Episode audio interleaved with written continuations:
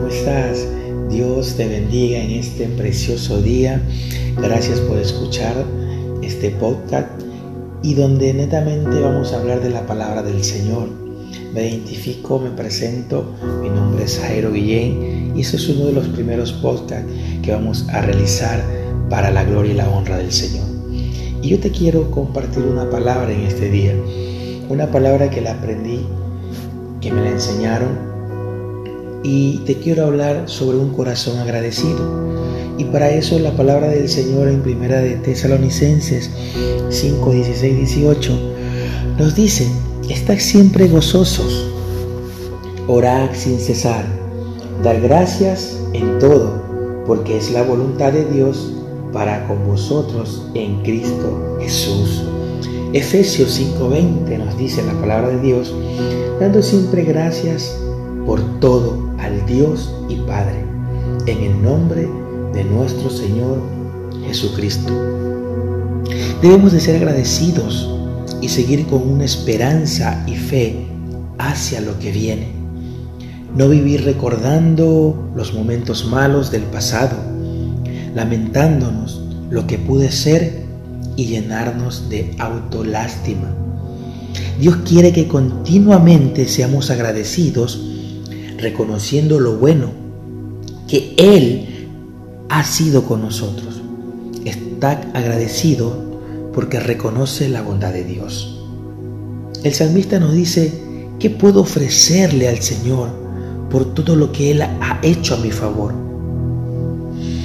En Salmo 116, 12, 17 dice, te ofreceré un sacrificio de agradecimiento e invocaré el nombre del Señor.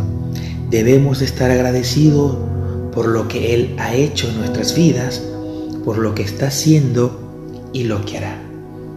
Pero ¿qué produce nuestro agradecimiento hacia con el Padre?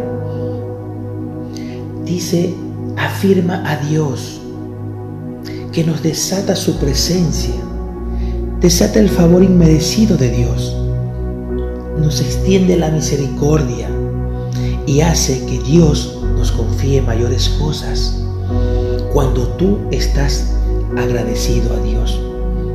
Pero ¿qué pasa cuando tú eres desagradecido al Señor? Agradecido, bendito Rey amado Dios, o desagradecido es lo opuesto al ser agradecido.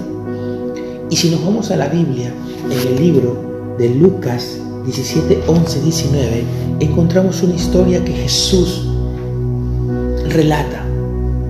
Dice que yendo Jesús a Jerusalén, pasaba entre Samaria y Galilea, y al entrar en una aldea le salieron al encuentro diez leprosos, los cuales se pararon de lejos y alzaron la voz diciendo, Jesús, Maestro, ten misericordia de nosotros. Cuando él los vio, les dijo, y mostraos a los sacerdotes. Y aconteció que mientras iban, fueron limpiados.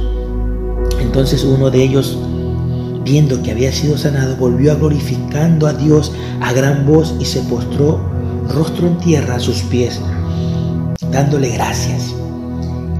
Y este era samaritano.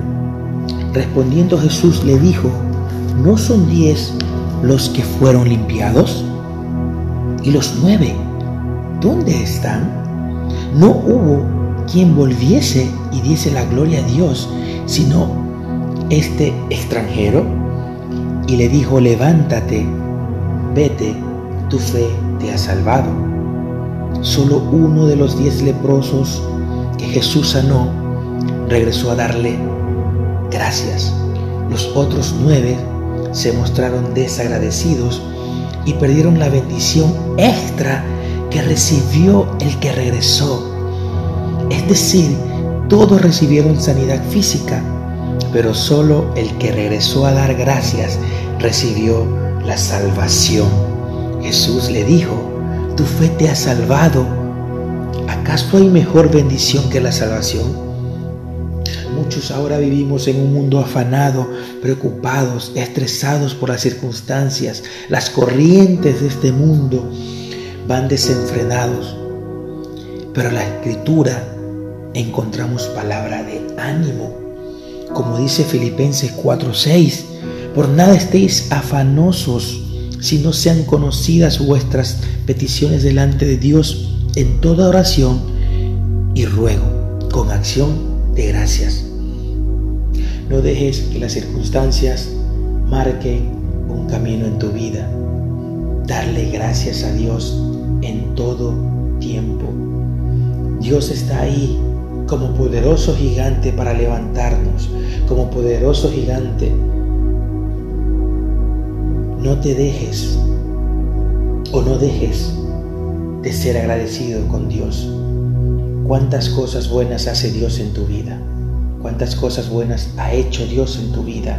¿Y cuántas cosas hará para tu vida, para ti, para tu familia, para tus amigos, para tus hermanos. Con esto me despido y te doy gracias por escucharme en este día y le damos la gloria y la honra al Señor.